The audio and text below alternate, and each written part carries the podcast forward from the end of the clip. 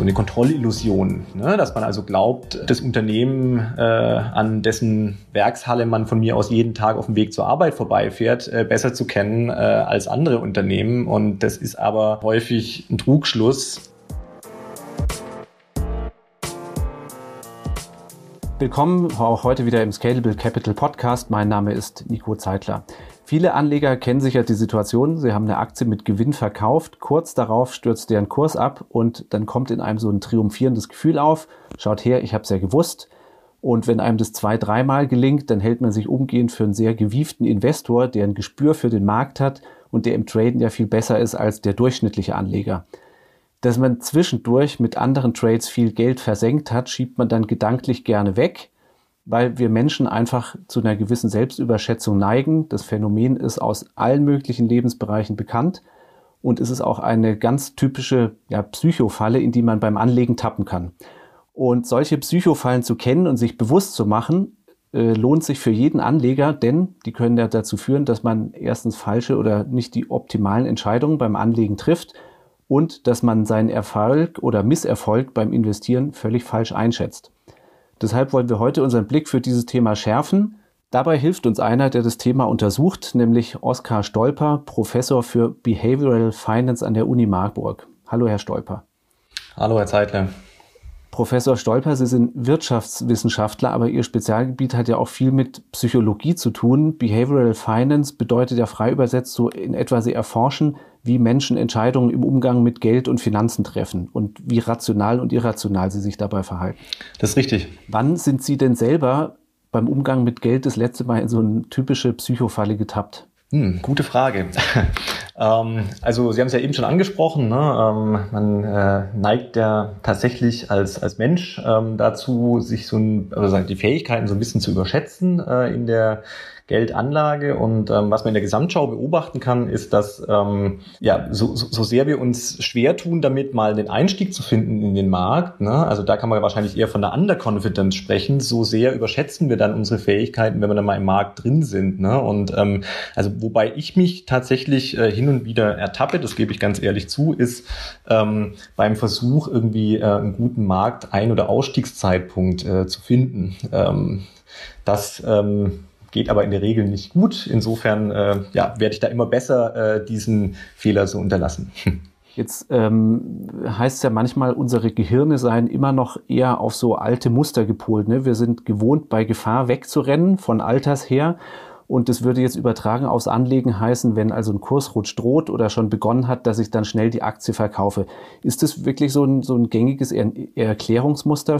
Ja, in der Tat. Also ähm, diese systematischen äh, Abweichungen von dem, was äh, ein, ein rationaler Anleger, eine rationale Anlegerin tun würde.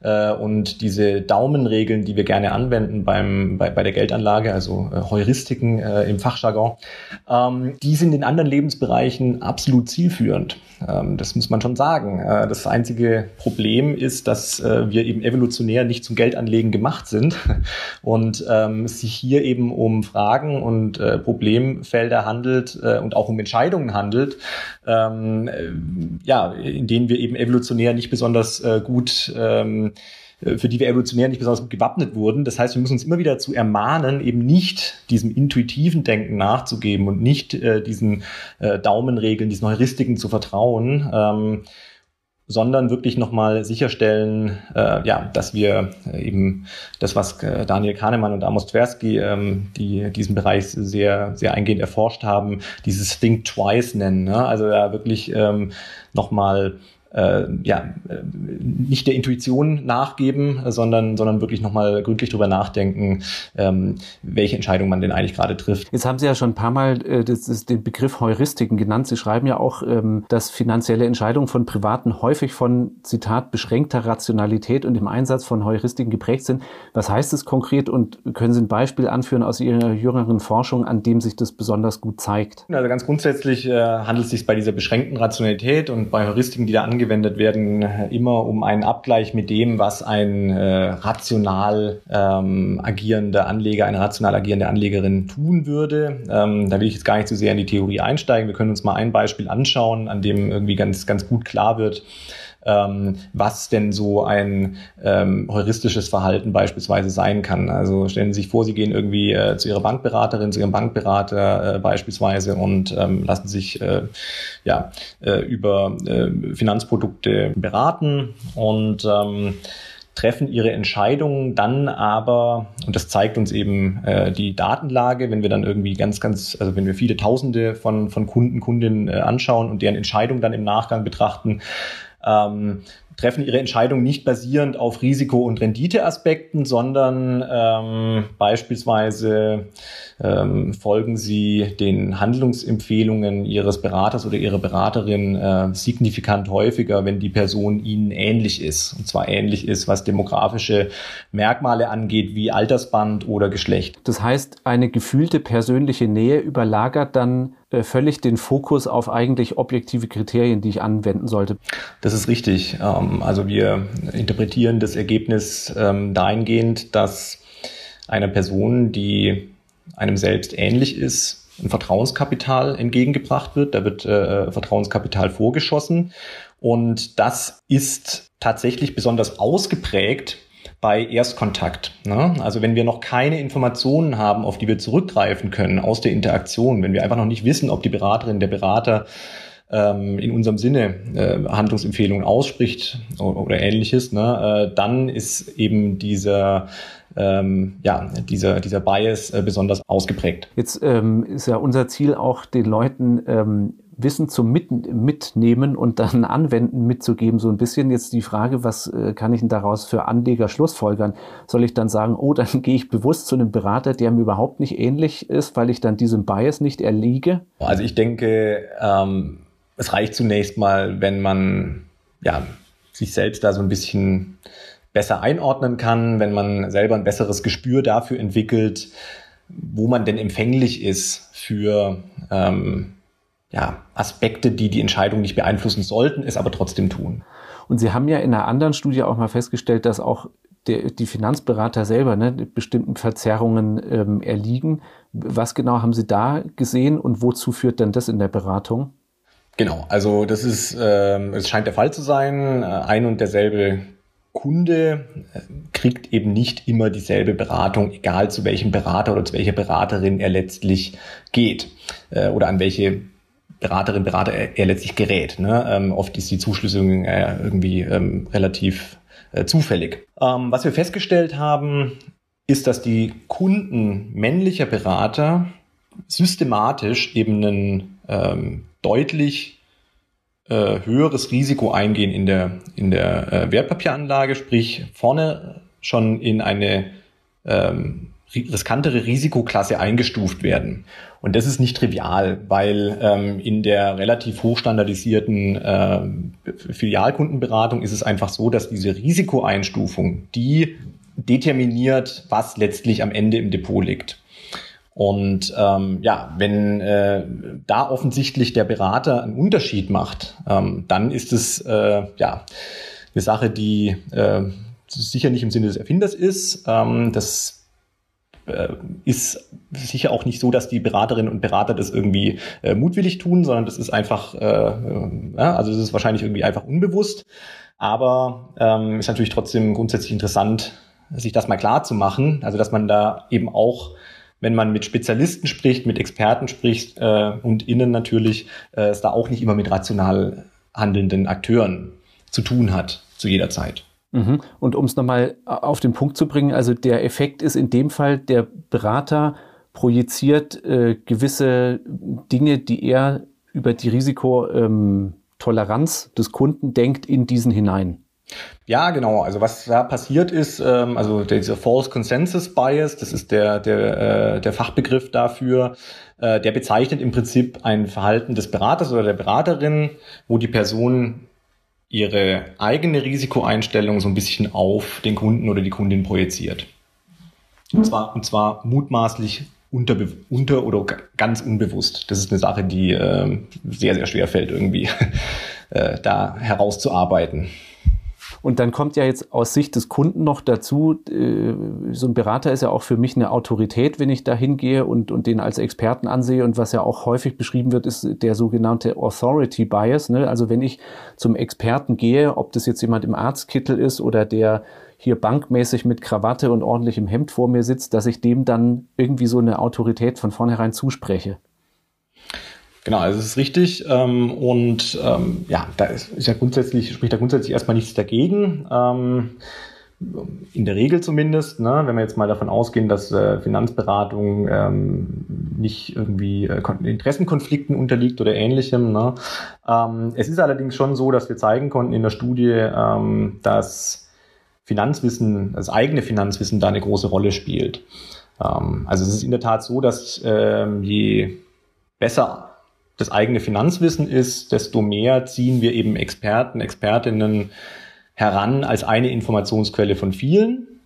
Und ähm, ja, gleichen das dann eben noch mit anderen Informationen, die wir uns, ähm, die wir hinzuziehen, ab und bilden uns dann eben in der Gesamtschau eine Meinung, äh, wohingegen diejenigen, die eben über einen relativ geringes eigenes äh, Finanzwissen verfügen, äh, also sprich für diejenigen äh, ähm, Verbraucherinnen und Verbraucher, für die diese Informationsasymmetrie zwischen äh, Ihnen und dem Experten, der Expertin, mit dem Sie da sprechen in Finanzfragen, am höchsten ist, äh, die vertrauen dann tatsächlich ähm, sehr uneingeschränkt auf das, was äh, der Berater und die Beraterin dann, dann eben empfehlen. Also da muss man umso mehr hinschauen, dass das frei ist von, von Interessenkonflikten und ähm, dass hier wirklich äh, im besten Wissen und ja, oder ne, also im besten Sinne des Kunden der Kundin beraten wird. Oder sprich, wenn wir jetzt schauen aus Anlegersicht, ich äh, kann mir eben selber helfen, indem ich mich eben aus mehreren Quellen unabhängig voneinander schlau mache, ne, mein Finanzwissen verbessere. Absolut, also das lohnt sich immer.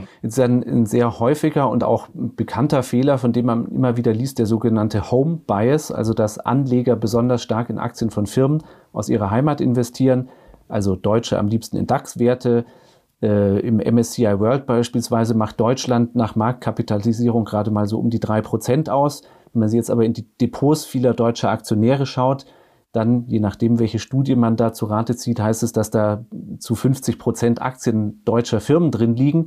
Und Sie haben jetzt in der Studie sogar einen Local Bias ausgemacht. Wie sieht der aus? Also wer in Ludwigshafen wohnt, der hat dann besonders viele BASF-Aktien oder wie ist der feststellbar?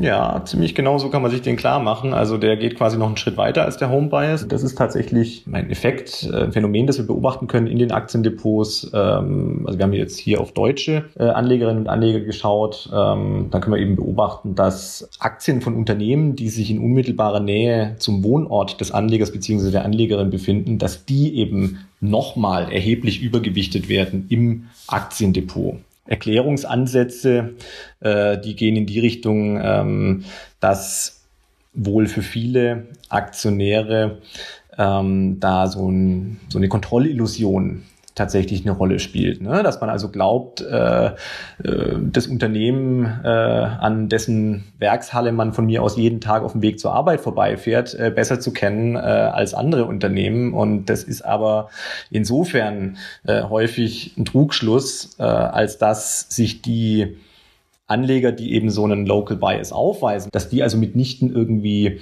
äh, eine bessere Performance erzielen mit ihren Aktienanlagen. Ne? Also es scheint dem kein Informationsvorteil zugrunde zu liegen, sondern tatsächlich so eine Kontrollillusion. Jetzt ist ja dieser Home Bias was, da wird noch relativ oft drüber gesprochen und wer sich mit so Anlegerfehlern beschäftigt, äh, der stößt auch relativ schnell darauf. Und trotzdem wird der immer noch gemacht, dieser Fehler. Haben, haben Sie da Hoffnung, dass äh, die Aktionäre irgendwann schlauer werden? Ich bin da ziemlich guter Dinge, ehrlich gesagt. Also ähm, was wir gerade schon beobachten können, ist, dass ähm, die jüngere Generation Aktieninvestments tatsächlich im Portfolio-Kontext sieht wenn man sich anschaut, wie Millennials beispielsweise investieren, da wächst wirklich so ein bisschen so eine Generation Sparplan heran, äh, die ähm, äh, haben einen anderen Blick auf, auf, auf das Instrument Aktie, äh, hat man vielfach das Gefühl. Ne? Also die haben verstanden, dass Aktien eben im Portfolioverbund äh, für Vermögensaufbau funktionieren, während Teile der älteren Generation eben ihren Erstkontakt äh, da mit, mit, mit Einzeltitel-Investments hatten, äh, von mir aus die Deutsche Telekom-Aktie und, und, und da eben ähm, ja häufig so ein bisschen äh, gebrannte Kinder sind, äh, in Anführungszeichen, und den Aktienmärkten dann da irgendwie für immer den Rücken zugekehrt haben oder den Rücken äh, gekehrt haben, weil äh, ne, sie da irgendwie total enttäuschende Wertentwicklungen äh, hatten, was einzelne Aktieninvestments angeht.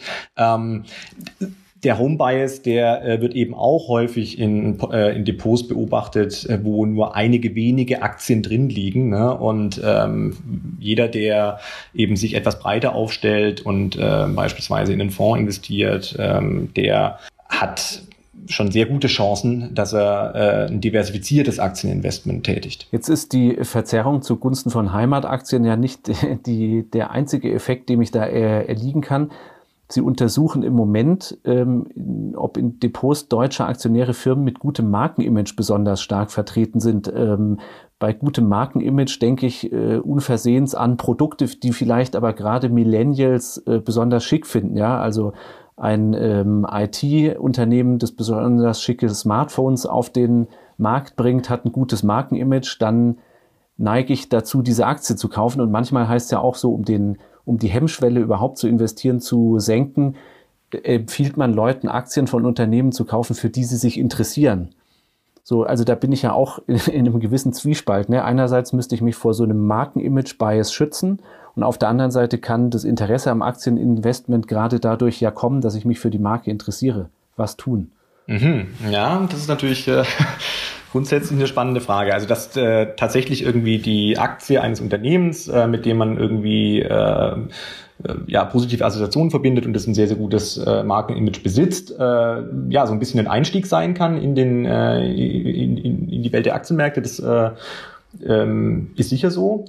Meine Empfehlung wäre auf keinen Fall äh, auf ja, einen einzelnen Titel zu setzen, äh, sondern sich da von vornherein einigermaßen breit aufstellen. Also wenn man das Gefühl hat, man möchte gerne in die äh, eine Aktie des Lieblingsunternehmens gehen, dann äh, ist es grundsätzlich äh, denkbar, aber bitte äh, anreichern mit eben einem breit diversifizierten Investment, äh, so dass dann in Summe äh, sowas wie ein Portfolioverbund draußen stehen kann. Übergewichtung von Unternehmen mit gutem Markenimage, die führt jetzt erstmal auch nicht zu einer besseren Performance. Das ist ganz wichtig. Ne? Also da sind wiederum keine Informationsvorteile in irgendeiner Weise äh, zu heben, sondern ähm, ja, das ist, ähm, wenn überhaupt, wieder die Illusion, dass man es da mit einem Titel zu tun hat, ähm, den man vielleicht ein bisschen besser kennt als den Rest. Jetzt gibt's noch äh, einen Fehler, der auch äh, immer wieder auftaucht und den man auch vielleicht selber von sich äh, nachvollziehen kann, wenn man es mal erlebt hat, den Ankereffekt. Ich habe eine Aktie gekauft, und die hat seit ihrem Kauf stark an Wert verloren und ich will mich aber nicht davon trennen, bis sie nicht mindestens wieder den Einstandskurs erreicht hat. Ähm, was steckt äh, da für ein Muster dahinter? Genau, also das kann man ähm, tatsächlich erklären mit dem sogenannten Referenzpunkteffekt, ähm, dass man eben ähm, ja ähm, immer wieder, ähm, genau wie Sie beschrieben haben, da Ankerwerte setzt. Äh, das muss noch nicht mal zwingend irgendwie der Kurs sein, zu dem man gekauft hat. Äh, wenn man erlebt hat, dass diese Aktie, die man von mir aus zu 100 gekauft hat, mal irgendwann in, in, äh, bei 150 notiert ist, ähm, dann ist der neue Anker plötzlich äh, die 150. Ne? Wenn man sie jetzt für 120 verkaufen würde, dann hätte man zwar gegenüber dem äh, Kaufpreis von 100 einen Gewinn gemacht, fühlt sich aber trotzdem an wie ein Verlust, weil sie war ja schon mal bei 150. Ne? Also das ist äh, typisch äh, menschlich, ne? dass man da ähm, ja, ständig neue Referenzpunkte setzt und ähm, ja, da, da äh, muss man eben auch diszipliniert bleiben und darf sich da ähm, nicht aus der Ruhe bringen lassen von ähm, ja, Höchstständen, die dann teilweise auch nochmal unterschritten werden können.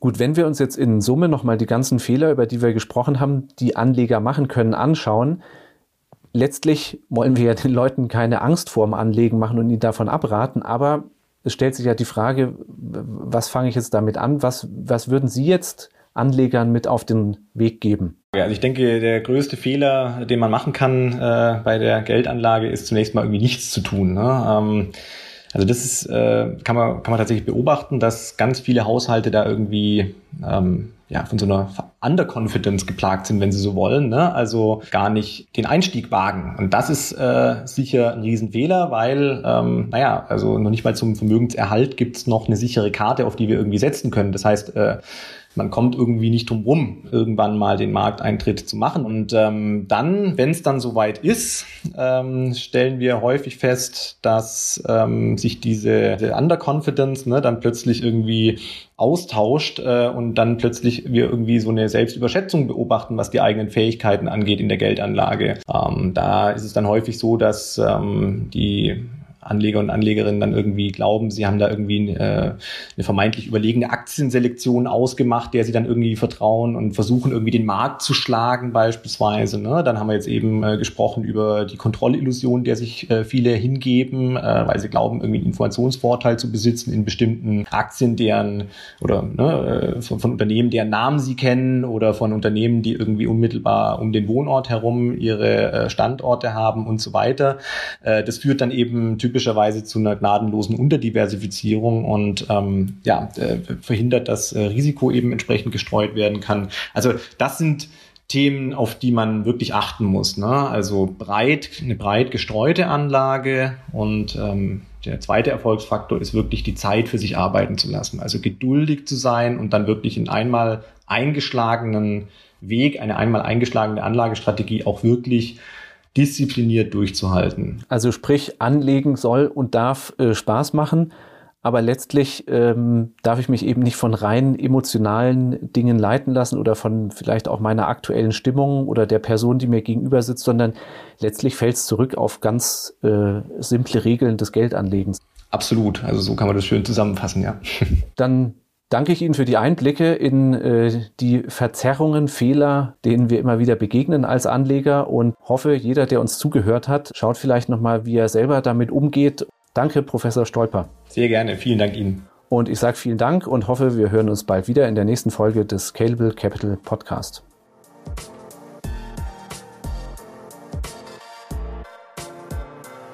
Scalable Capital Vermögensverwaltung GmbH erbringt keine Anlage-, Rechts- und oder Steuerberatung. Sollte dieser Podcast Informationen über den Kapitalmarkt, Finanzinstrumente und oder sonstige für die Vermögensanlage relevante Themen enthalten, so dienen diese Informationen ausschließlich der Erläuterung der erbrachten Dienstleistungen. Die Kapitalanlage ist mit Risiken verbunden. Bitte beachten Sie hierzu die Hinweise auf unserer Internetseite.